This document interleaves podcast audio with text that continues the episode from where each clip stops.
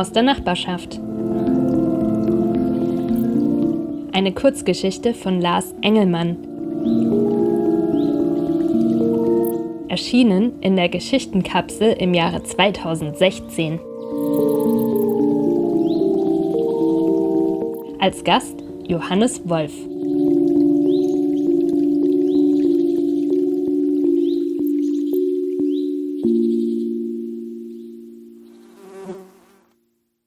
In der Milchstraße gibt es 200 Milliarden Sterne. Das ist eine 2 mit 11 Nullen. Das ist eine Zahl, die man normalerweise nur im Zusammenhang mit Geld hört. Das ist eine Zahl, die 29 mal größer ist als die Anzahl der Menschen auf der Erde. Das ist eine Zahl, die 5 Millionen mal größer ist als der Umfang der Erde. Sterne sind allerdings keine vom Menschen gemachten Zahlungsmittel oder mehr oder weniger willkürliche Maßeinheiten, sondern gigantische heiße Plasmakugeln, die einfach so am Himmel stehen und die einzigen Orte im ganzen Universum sind, die Leben, so wie wir es kennen, spenden können. Nicht um all diese 200 Milliarden Sonnen kreisen Planeten, aber um viele. Nicht all diese Planeten sind weit oder nah genug entfernt von einer Sonne, damit Leben entstehen kann. Nicht gleich in der ersten Nacht wieder erfriert oder am Tage verbrennt. Doch es gibt sie, die Sonnen mit Planeten, die ein lebensfreundliches Klima bieten. Es gibt sie, die anderen, die wir nicht kennen. In astronomischen Dimensionen wohnen sie eigentlich gleich nebenan. Wer sollte sich schon wundern, wenn Nachbarn zu Besuch kommen? Das dachten wohl die Bewohner von Algiran, als sie in ihrem Heimatsystem aufbrachen und sich auf eine 330 Lichtjahre weite Reise machten. Algiran oder Xequot wie der Planet bei seinen Bewohnern heißt, bewegt sich um zwei Sterne, die wir auf der Erde Furut getauft haben. Sie bilden eine der Hinterpfoten des Sternenbildes Canis Majoris, dem großen Hund. Vor vier Jahren kamen sie hier an. Sie klopften an unsere Haustür, indem sie die Bäuche ihrer runden Raumschiffe über den großen Zentren der Kontinente durch die Wolkendecke schoben. Das hat viele Menschen sehr überrascht. Vor allem die vielen Wissenschaftler, die mit Teleskopen den Himmel absuchten und Ausschau nach bekannten und unbekannten Flugobjekten hielten. Als die großen, abgeflachten Kugeln mit rotierenden, leuchtenden Ringen um die Hüften überall auf der Welt erschienen, gerieten viele Menschen in Panik. Ganz so, als stünde ein Nachbar vor der Tür, den niemand leiden konnte, wurden Geschäfte geplündert und Bunker besetzt. Bei manchen Menschen schlug die nackte Panik schnell in Religiosität um. Sie sahen das Ende von allem kommen, das jüngste Gericht. Einige beteten so viele Vaterunser, Schmargebete oder Koransuchen wie nie zuvor in ihrem Leben. Andere flüchteten sich in rituellen Massenselbstmord. Als eines der Raumschiffe direkt über dem Weißen Haus in Washington erschien, wurden salvenweise Raketen auf das Flugobjekt geschossen. Wenige Minuten nach dem ersten Klopfen der Nachbarn lag ihr Raumschiff abgestürzt in den Trümmern des Amtssitzes des Präsidenten der Vereinigten Staaten von Amerika. Darüber wiederum wunderten sich die Außerirdischen, denn das Raumschiff war als Geschenk gedacht. Manche Menschen reagierten etwas besonnener auf die Besucher. Sie kletterten auf die höchsten Gebäude, die sie finden konnten, und wedelten zur Begrüßung mit Plakaten. Die Nachbarn zog es zur Erde. Unser kleiner blauer Planet faszinierte sie, und einige wollten, mit menschlicher Genehmigung hierbleiben. Technologien wie die Möglichkeit, Energie auch über lange Strecken ohne Verlust und ohne Kabel übertragen zu können, schnell wachsende Pflanzen, mit denen Regenwälder wieder aufgeforstet werden konnten, selbstreinigende Brillengläser oder eben Raumschiffe sollten die Menschheit wohlgesonnen stimmen. Nach den üblichen Schwierigkeiten, die so ein unerwarteter Besuch aus der Nachbarschaft mit sich bringen kann, kamen die beiden Spezies sich dann doch näher. Eines der berühmtesten Fotos aus dieser Zeit wurde vor dem Baugerüst des neuen Weißen Hauses gemacht. Es zeigt den Vizepräsidenten der USA und den siebenarmigen Kommandanten eines Raumschiffes beim Händeschütteln. Im liechtensteinischen Parlament beschloss man übereinstimmend mit dem Fürstenhaus, dass die 160 Quadratkilometer, auf denen ihr Staat bisher bestand, langsam zu klein würden und man sich nach einer weitläufigeren Immobilie umsehen sollte. So stiegen am 17. Februar 2018, nur zwei Jahre nach Ankunft der Nachbarn, etwa 20.000 Lichtensteiner in drei Raumschiffe und überließen ihr Fleckchen Erde den Neuankömmlingen. Die ehemaligen Bewohner von Algiran hatten nun ihren eigenen Staat auf irdischem Boden, wenn gleich auch nicht ganz offiziell. Bereits bei der Sichtung der ersten Raumschiffe begannen die Streitigkeiten zwischen Philosophen, Juristen und Tierschützern, was die Ankunft einer intelligenten, nichtmenschlichen Spezies für unser Dasein, unser Rechtssystem und unseren Umgang mit niedrigeren Lebensformen bedeutete. Das Völkerrecht sah keine Staaten vor, die von etwas anderem als Menschen regiert wurden. So wurden also Menschen mit der Verwaltung und Vertretung der neuen xequodianischen Nation beauftragt. Doch nicht nur in Xequodia siedelten die Außerirdischen. Ihre Wohltaten für die Menschheit eröffneten ihnen in den meisten Ländern der Erde auch die Möglichkeit, sich unter die Einheimischen zu mischen. Ein Großteil der Menschen begrüßte die Ankunft der Nachbarn, nachdem der erste Schock verarbeitet war. Sie brachten der Menschheit das technologische Äquivalent eines übrig gebliebenen Stück selbstgemachter Sahnetorte am Sonntagnachmittag. Allen Menschen kam die Anwesenheit der Nachbarn direkt oder indirekt zugute. Hunger, Durst, Energieknappheit und verschmierte Brillengläser gehörten dank der Xequodianer der Vergangenheit an. Als Gegenleistung erwarteten sie nur etwas Gastfreundschaft. Schau mal, Schatz, die Nachbarn ziehen ein. Brigitte Motschek stand mit einer Kaffeetasse in der Hand am Küchenfenster und beobachtete, wie ein schwebender Lastentransporter den Inhalt seiner Ladefläche auf die Straße vor dem Haus gegenüber absetzte. Auf dem Weg zur Haustür standen zwei Xequodianer, die sich gegenseitig mit je drei Armen umklammerten und ihr neues Zuhause betrachteten. Im Fernsehen sehen die viel größer aus. Carsten Motschek sah seiner Frau über die Schulter und schob die gehäkelte Gardine am Fenster zur Seite.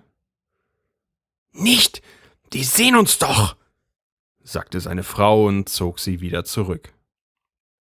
Während der Transporter weiter seine Arbeit verrichtete, drehten sich die Außerirdischen um und machten Anstalten, die Straße zu überqueren. Oh, oh Gott, sie kommen! Brigitte hielt sich die Hand vor den Mund und stellte ihre Kaffeetasse neben die Spüle. Hm, soll ich frische Handtücher ins Gäste-WC hängen? fragte ihr Mann. Ich weiß nicht. Benutzen die Toiletten? Die Glocken von Big Ben hallten durch das Haus. Die Motscheks eilten zur Tür. Carsten griff zur Klinke. Nicht so schnell, sonst wissen die, dass wir sie beobachtet haben.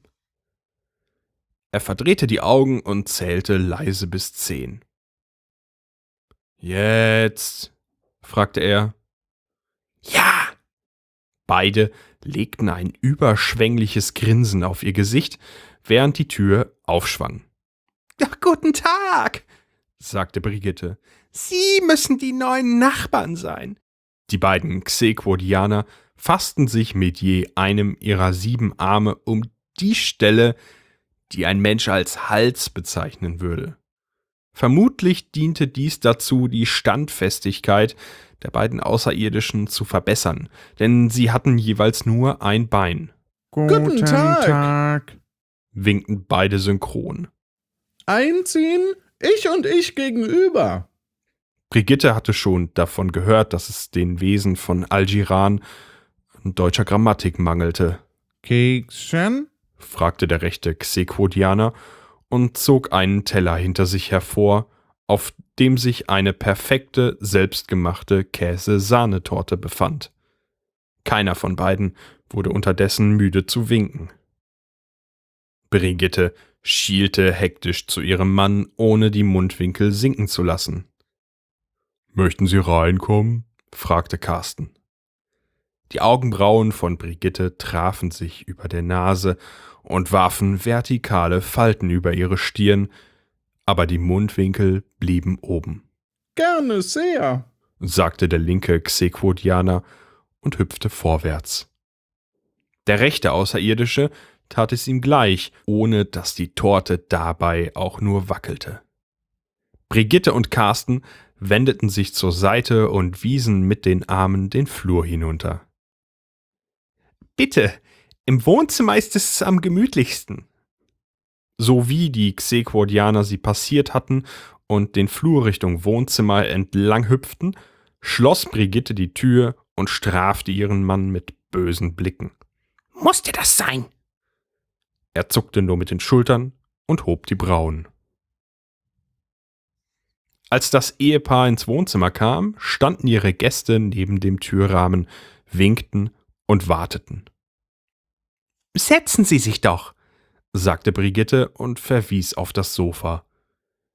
Die Xequodianer machten drei weitere Hüpfer Richtung Couch, ließen voneinander ab und beugten sich vornüber. Wie zwei Synchronspringer vollführten sie einen kleinen Tanz auf je zwei bis drei Armen, bis sie schließlich entgegengesetzt ihrer Laufhaltung auf dem Sofa zur Ruhe kamen. Ob man diese Position wirklich als Sitzen bezeichnen konnte, war wohl niemandem so recht klar. Mit einem zogen beide Luft ein, als sie fertig waren. Carsten und Brigitte starrten auf die bizarre Ballettvorführung. Brigitte ließ für einen Augenblick ihre Maske fallen. Wann und wie die Torte auf den Couchtisch gelangt ist, wusste keiner der beiden Menschen. Schön ist, sagte der linke Xequodianer und reaktivierte damit das Grinsen der Hausherrin.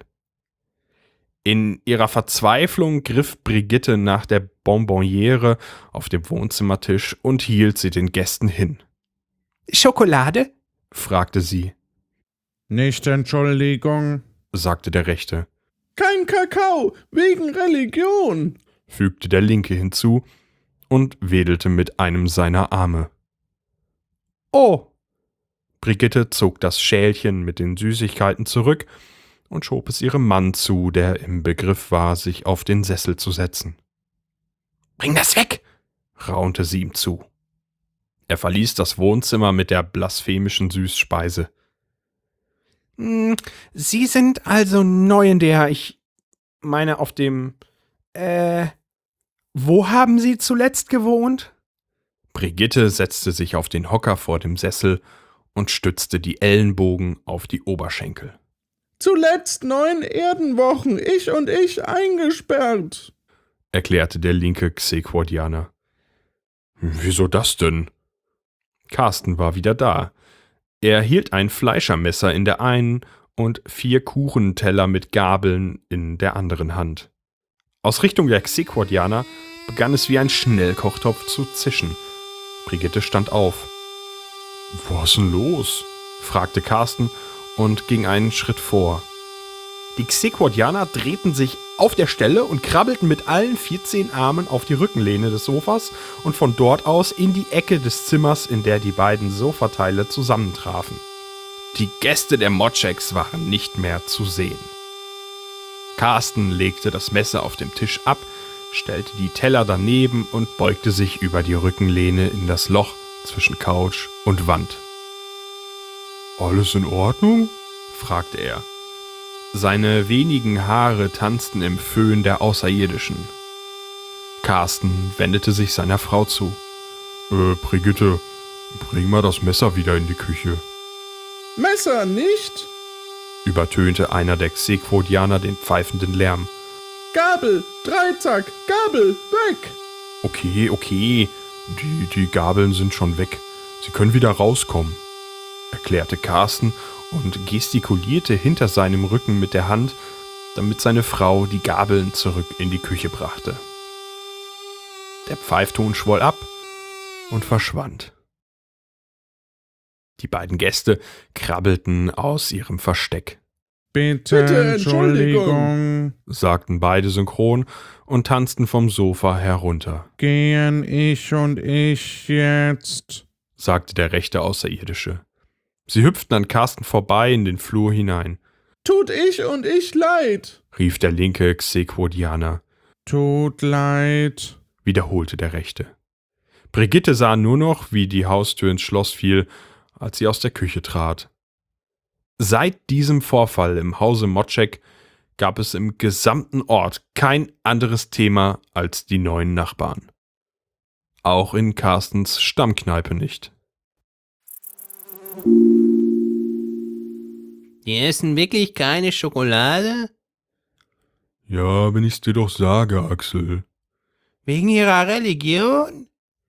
Ja, wegen ihrer Religion. Nicht, dass das noch Fanatiker sind. Überleg doch mal, Carsten. Terroristen. Gleich gegenüber. Oh, ich weiß nicht. Die waren eigentlich ganz nett. Die haben eine vorbildliche Käsesahne vorbeigebracht. Ja, aber die Nummer mit dem Pfeifen, das ist doch seltsam. Die hatten nur Angst. Ja klar, vor Gabeln. Die bringen Kuchen mit und laufen schreiend vor Kuchengabeln weg. Das glaubst du? Was soll's denn sonst gewesen sein? Die Teller? Die Dinger, mit denen die angekommen sind, sehen aus wie Teller. Hm, vielleicht hatten die gar keine Angst. Hä? Die haben vielleicht eine geheime Botschaft bekommen. Was? Na, telepathisch oder so. Von wem? Von ihrem Anführer. Was weiß ich denn? Wozu denn? Was glaubst du, weshalb die hier sind? Um uns fliegende Autos und Käsesahne vorbeizubringen? Naja. Die wollen die Erde für sich. So sieht's doch aus. Wie kommst du darauf? Guck dir mal die Zeitung an. Die haben uns Heilmittel für Grippe, Fußpilz und was weiß ich alles gebracht. Das würden die doch nicht machen, wenn die uns hier weghaben wollten. Denk doch mal selbst. Die Zeitungen, die Zeitungen, die stecken da doch mit drin. Die sind doch längst unterwandert. Was? Wieso schreibt denn keiner, dass die Raumschiffe von denen genau so aussehen, wie die ganzen Leute immer gesagt haben, die sie früher als Spinner ausgelacht haben, die ganzen Entführten und so? Axel, ich glaub, du sollst mal den Korn aus dem Kopf lassen. Ja, ja, warte ab. Erst unter Auerbach und Liechtenstein und dann die ganze Welt. Carsten drehte sich auf seinem Hocker zum Wirt und setzte das Glas ein letztes Mal an die Lippen. Er kramte in der Jackentasche nach Kleingeld. Lass stecken, das übernehme ich. Aus Mitleid, sagte Axel. Carsten stand auf, schüttelte den Kopf und ging Richtung Tür. Er hatte schon die Hand am Griff und drehte sich noch einmal um, als wolle er etwas sagen. Daraus wurde aber nur wieder ein Kopfschütteln. So verließ Carsten Motschek seine Stammkneipe früher, als er wollte, und trug, ebenfalls ohne es zu wollen, den Zweifel mit sich nach Hause. Als Carsten durch die Haustür trat, hörte er bereits die Stimmen seiner Frau und einiger Nachbarn. Die Garderobenhaken drohten vom Gewicht der vielen Jacken aus der Wand gerissen zu werden. Gerade sprach die alte Kaltenbach, eine Seniorin, deren 60. Geburtstag vor einem Monat zu einem Notarzteinsatz wegen mehrerer Alkoholvergiftungen führte. Dank der Medizin der Xequodianer litten die betroffenen Senioren am nächsten Tag nicht mal an einem Kater. Vor zehn Jahren haben sie den Mann meiner Nichte noch zum Seelenklempner geschickt, weil er rumerzählt hat, er wäre entführt worden. Also von den Außerirdischen. Ein paar Jahre später stehen die hier auf der Matte. Das kann doch kein Zufall sein. Alle Blicke richteten sich auf Carsten, der im Türrahmen zwischen Wohnzimmer und Flur stand. Ach Schatz, da bist du ja. Es dauerte etwas, bis Carsten seine Frau unter den gut zwei Dutzend Nachbarn geortet hatte. Komm, erzähl mal, wie vor fünf Jahren der Rasenmäher kaputt war. Carsten war ob des Menschenauflaufs in seinem Wohnzimmer etwas verwirrt. Äh, ja, damals im Sommer war der Mäher kaputt. Seht ihr, ich hab's doch gesagt. Brigitte empfing verständnisvolles Nicken und empörtes Luftholen. Nur Carsten verstand rein gar nichts. Was ist denn hier los? Brigitte stand auf und machte ein ernstes Gesicht. Schatz, wir glauben, hier ist eine Invasion im Gange. Carsten löste sich vom Türrahmen und ging weiter ins Wohnzimmer. Hm, so, hm, was hat denn der Rasenmäher damit zu tun? Carsten, jetzt stell dich doch nicht dümmer, als du bist. Brigitte verschränkte die Arme vor der Brust. Ich weiß, du grüßt die von gegenüber und hast denen auch schon unseren Vertikutierer geliehen. Carsten richtete seinen Blick auf die Bodenfliesen. Ja, ich hab es gemerkt, auch wenn du es mir verheimlichen wolltest. Aber du musst der Wahrheit ins Auge sehen. Die gehören hier nicht her. Aber die haben uns doch gar nichts getan. Brigitte schien mit einem Mal um zehn Zentimeter zu wachsen, legte ihren Kopf schräg und zog die Augenbrauen hoch. Ach nein? rief sie. Und was ist mit dem Lärm, der von deren Garten kommt? Sogar sonntags hat man da nicht seine Ruhe. Das kommt vom Gemüsebeet, hab ich dir doch erklärt. Schreiendes Gemüse. Wo kommen wir denn da hin? Die Nachbarn nickten. Wusstest du, dass die ihre Fassade grün streichen wollen? Viola hat die im Baumarkt Farbe kaufen sehen. Ein Raunen ging durch das Wohnzimmer. Und was war denn mit dem Rasenmäher? Mit dieser Kausalkette war Carsten nun vollkommen überfordert. Aber der war doch schon kaputt, bevor die Xequots hier ankamen. Ja, klar, das denkst du. Glaubst du wirklich, das Stück Metall, über das du gefahren bist, ist einfach so vom Himmel gefallen? Langsam wurde Carsten die Situation unangenehm. Sich mit seiner Frau vor der versammelten Nachbarschaft zu streiten, erschien ihm nicht verlockend. Die haben doch damals hinten im Köperneck gebaut. Das Teil ist sicher vom LKW gefallen. Brigitte ließ nicht locker. Von wegen LKW. Raumschiff, sag ich. Vom Raumschiff ist das abgefallen. Die haben uns bespitzelt und ausspioniert, bevor die hier gelandet sind. Carsten war nicht überzeugt. Ach, Brigitte. Die versammelte Nachbarschaft schien gebannt auf den Ausgang des Schlagabtausches zu warten.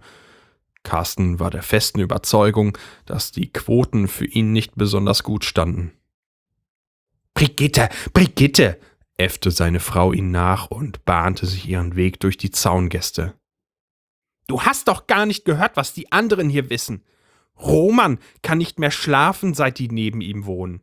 Irenes Schwager haben sie mal entführt und eine Sonde ins Hirn eingepflanzt. Und weißt du überhaupt, was der Alexander im Internet gelesen hat? Carsten schüttelte den Kopf, aber Brigitte schien ohnehin nicht auf eine Antwort zu warten. Die legen Eier. Die suchen sich solche Orte, wo sie unter vielen anständigen Menschen sind und legen ihre Eier ab. Hunderte, Tausende, vielleicht Millionen. Was sollen die denn fressen, wenn die schlüpfen? Was? Hm? Fünf schreiende Rüben? Dinkelbratlinge? Die fressen unsere Kinder. Willst du das Risiko eingehen? Denk doch mal an die Kinder. Die überrennen uns doch. Carstens Augen brannten, aber er hatte Angst, sie zu schließen. Seine Frau stand direkt vor ihm. Ein Speichelbläschen haftete an ihrem Kinn. Er traute sich nicht, es ihr zu sagen. Schatz, sagte er, Ja, Carsten? wir haben gar keine Kinder. Brigitte trat einen Schritt zurück. Frau Kaltenbach mischte sich ein. Es geht ums Prinzip, Carsten. Die können nicht einfach herkommen und sich hier breit machen. Carstens Widerstand brach zusammen wie ein Kartenhaus. Der Abend in der Kneipe, 43 echte, zwei elektronische und ein Glasauge setzten ihm zu. Er griff nach dem letzten Strohhalm, der ihm in den Sinn kam. Aber die haben Käse, Sahne. Jetzt stand Frau Kaltenbach auf. Du verkaufst deinen eigenen Planeten für eine Torte? Schäm dich, Carsten. Schämen sollst du dich. Sie drängte an Carsten vorbei in den Flur. Es raschelte, Jacken fielen zu Boden, wurden aufgehoben, angezogen. Schritte kamen wieder näher und Frau Kaltenbach streckte den Kopf durch den Türrahmen. Schämen sollst du dich, rief sie in Carstens Richtung, bevor sie sich freundlich bei den Nachbarn verabschiedete und das Haus verließ. Es folgten weitere solcher Treffen in der Nachbarschaft. Carsten nahm nicht ganz freiwillig an ihnen teil. Bereits beim dritten Mal platzte das Wohnzimmer der Gastgeber aus allen Nähten und das vierte Treffen musste in der örtlichen Kneipe stattfinden. So beschlossen die braven Bürger von Unterauerbach eines Abends in der Gaststätte zum Wilden Eber, dass es an der Zeit sei, die unerwünschten Nachbarn wieder loszuwerden. Dies war das offizielle Gründungstreffen von Wir sind unter Auerbach. Man lud kreisweite Tageszeitungen zu diesem Ereignis ein, was dem Verein einen weiteren Mitgliederschub verschaffte. Eine Woche nach dem Treffen sollte die erste Kundgebung vor dem Haus der Unterauerbacher Xequordianer stattfinden. Am Vorabend traf sich der harte Kern von Wir sind unter Auerbach für letzte Vorbereitungen. Das verschaffte Carsten Motschek die Möglichkeit, sich unbemerkt von seiner Frau aus dem Haus zu stehlen. Im Schutze der Dunkelheit überquerte er die Straße und klingelte. Die Xequordianer öffneten. Äh, guten Abend, äh, darf ich reinkommen? sagte er und sah sich nervös nach Nachbarn um, die ihn sehen könnten. Der Außerirdische mit der dreifingerigen Hand an der Klinke machte Anstalten, seinem Nachbarn die Tür vor der Nase zuzuschlagen. Warten! sagte der andere. Will hören! Ein abfälliges Summen erklang, was wohl einem menschlichen Augenrollen entsprach. Hier Haus nicht. Carsten musste sich beeilen, wenn er nicht hineingebeten wurde. Jeden Moment konnte jemand die Straße entlang spazieren, um seinen Hund Gassi zu führen. Hm, na gut. Äh, hören Sie, es tut mir leid, was hier passiert. Ich bin hier, um Sie zu warnen. Zur Demo sollen morgen auch Fernsehteams kommen. Vielleicht fahren Sie für ein paar Tage in die Stadt und warten, bis sich alles beruhigt hat. Wieder hörte Carsten ein Summen, diesmal lauter. Ich weiß, so haben Sie sich das nicht vorgestellt. Aber vielleicht versuchen Sie auch mal die Lage der Nachbarn zu verstehen. Die kennen Sie ja gar nicht. Ich kenne sie auch nicht wirklich besser. Der rechte Xequordianer machte zwei Sprünge auf der Stelle. Versuchen Sie sich doch ein bisschen besser zu integrieren. Lernen Sie zum Beispiel unsere Sprache besser sprechen. Die beiden Außerirdischen ließen noch einige Zeit verstreichen, nachdem ihr Nachbar nichts mehr sagte. Fertig? fragte der Linke. Du sagen du, ich und ich bleiben. Wieder bewegte sich die Haustür auf ihren Rahmen zu. Warten Sie doch bitte. Carsten stellte einen Fuß in die Tür. Der linke Xequordianer schien nun zu brummen. Ich und ich haben nix Ivonox Quarantäne Avalox Jelonax Wohnen Rinalix Er schien noch nicht fertig gewesen zu sein, als der andere Xequordianer ihn mit einer zweiten Hand packte und mit einer dritten tätschelte. Das Brummen schwoll ab. Carsten zog den Fuß zurück auf die Fußmatte mit der Aufschrift Herzlich willkommen, Gehen jetzt sagte der rechte Xequordianer und schob die Tür mit zwei Armen ins Schloss. Carsten senkte den Kopf und drehte sich um. Hallo Carsten! hörte er die suffisante Stimme von Peter durch die Straße schallen. Er stand vier Häuser weiter und sammelte die Hinterlassenschaften seines Jack Russell Terriers auf. Carsten grüßte wortlos und ging ins Haus zurück. Am Morgen darauf versammelten sich alle Mitglieder von Wir sind unter Auerbach im Vorgarten der Familie Motschek. Carstens so penibel gepflegter Rasen gehörte der Vergangenheit an. Tische wurden aufgebaut, Waffeleisen in Verlängerungskabel eingestöpselt und die wiederum in eine Steckdose in Motscheks Garage. Einige Spontanaktivisten tackerten die letzten Plakate zusammen. Die Nachbarschaft war bereit, es mit den Eindringlingen aufzunehmen. Sogar Peters Jack Russell half seinen Menschen dabei, ihr Territorium zu markieren. Carstens Besuch bei den Xequordianern hatte erstaunlich wenig Konsequenzen gehabt. Es schien Brigitte egal zu sein, dass ihr Mann mit dem Feind in Kontakt gestanden hatte. Als der erste Kleinbus vom Fernsehen in die Straße einbog, begannen die ersten bereits für die Kameras zu posieren. Sie hielten ihre Schilder nach oben, auf die sie Dinge wie Gott hat nur zwei Arme, Freiheit statt Chip im Kopf oder Schokoladenhasser, nein, danke, gepinselt hatten. Von den Xequodianern war nichts zu sehen. Carsten hoffte, sie hätten seinen Rat befolgt und wären vielleicht in den frühen Morgenstunden zu Freunden aufgebrochen. Die Meute baute sich auf der Straße auf. Frau Kaltenbach kletterte auf eine kleine Bühne, die auf dem Bürgersteig vor dem Haus der Xequordianer stand. Sie hielt ein Megafon in der Hand und begrüßte damit die Demonstranten. Fotografen und Kameramänner scharwenzelten durch die Reihen. Der Aufstand der Unterauerbacher war ein mediales Ereignis. Weitere Nachbarn aus dem harten Kern der Bewegung gesellten sich zu Frau Kaltenbach auf das Podest. Sie rief Was wollen wir? Die Menge antwortete Sicherheit vor Aliens. Wann wollen wir das? Sofort. Carsten beobachtete die ganze Szenerie vom Waffelstand aus, den seine Frau ihm aufs Auge gedrückt hatte. Ganz in der Nähe stand ein Reporter, der gerade in eine Kamera sprach. Zu den Forderungen der außerirdischen Kritiker zählt die rechtliche Gleichstellung der Xequordianer mit dem Menschen. Ein Sprecher von Wir sind unter Auerbach erklärte uns, die Einbeinigen sollten endlich für ihre Verbrechen gegen die Menschheit verurteilt werden.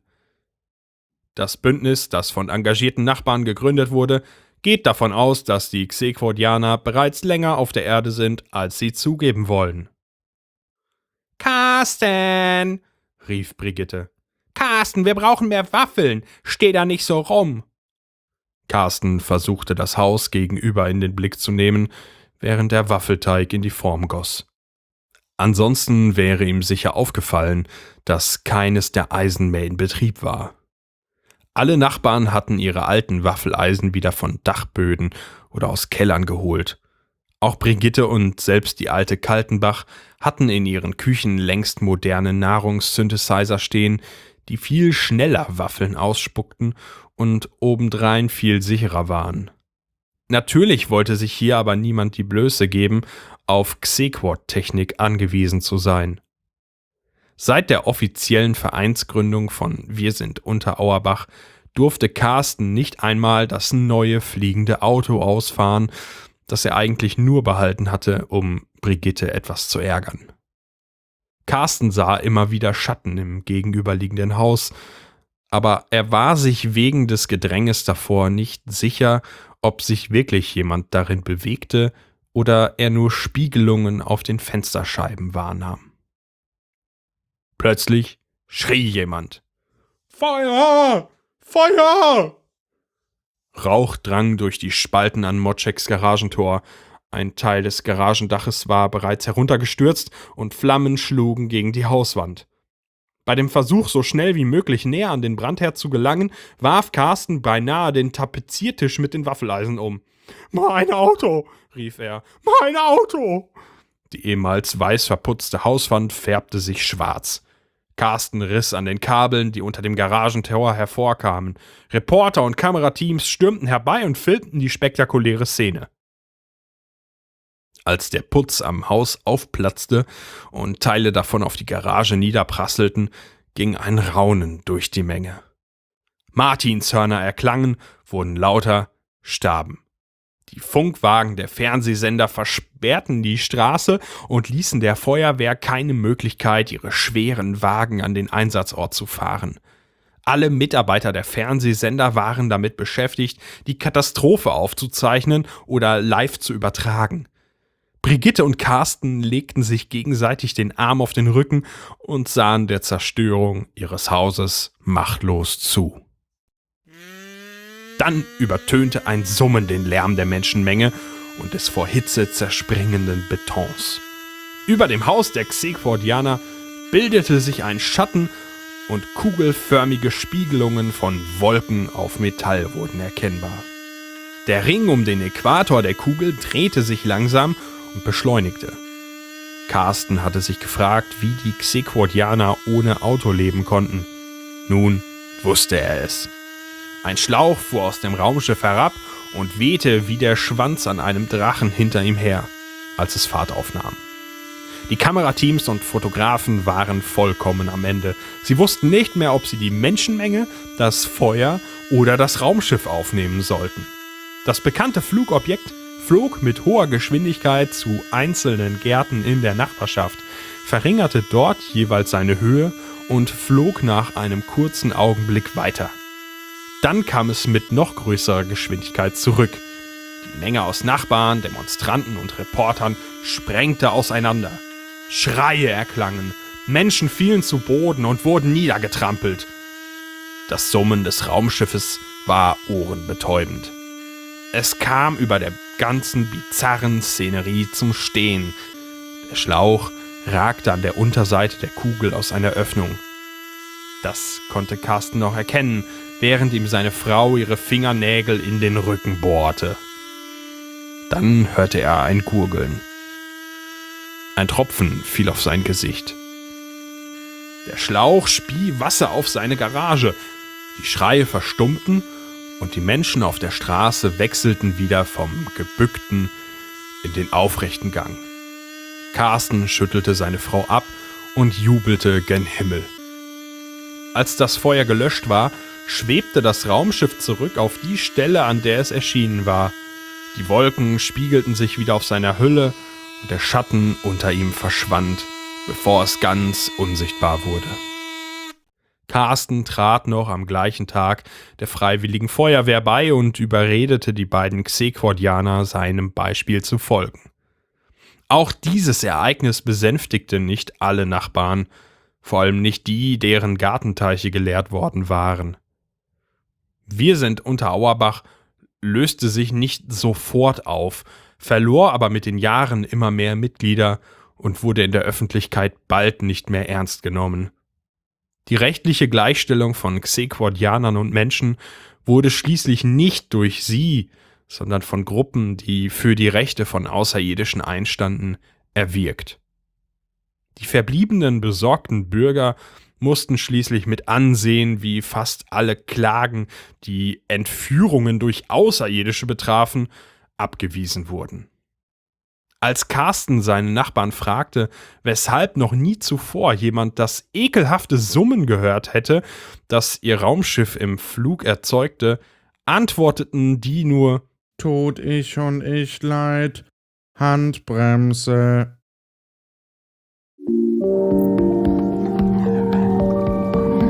Dieser Text wurde im Rahmen der Geschichtenkapsel veröffentlicht und steht unter einer Creative Commons Lizenz Weitere Texte und Informationen finden sich auf geschichtenkapsel.de.